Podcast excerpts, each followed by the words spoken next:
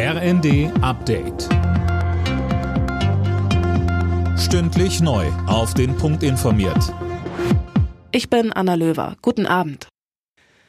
Bei einer groß angelegten Razzia sind 25 mutmaßliche Mitglieder eines Terrornetzwerks festgenommen worden. Mittlerweile sitzen 13 von ihnen in U-Haft. Tom Husse, was ist denn bisher sonst alles bekannt? Also die Verdächtigen sollen aus der Reichsbürgerszene kommen und geplant haben, die Bundesregierung zu stürzen.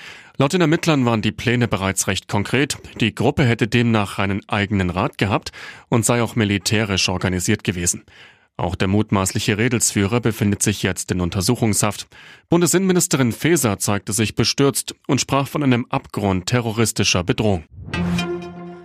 Bei den Ermittlungen gegen das Reichsbürger Terrornetzwerk sind auch Angehörige der Bundeswehr ins Visier geraten. Nach Angaben des militärischen Abschirmdienstes geht es unter anderem um einen aktiven Soldaten im Stab des Kommandos Spezialkräfte sowie um mehrere Reservisten. Die kritische Infrastruktur in Deutschland soll besser geschützt werden. Das Kabinett hat Eckpunkte eines entsprechenden Gesetzes beschlossen. So sollen zum Beispiel Betreiber von Krankenhäusern, Stadtwerken oder Telekommunikationsunternehmen in die Pflicht genommen werden. Sie müssen künftig die Risiken von Sabotage oder Cyberangriffen regelmäßig bewerten und Pläne entwickeln, was im Falle eines Angriffs passiert. Der Bund will den Unternehmen dabei unterstützend und beratend zur Seite stehen. Hansi Flick bleibt auch nach dem WM-Debakel Bundestrainer. Das gab der DFB am Abend nach einem Krisentreffen bekannt.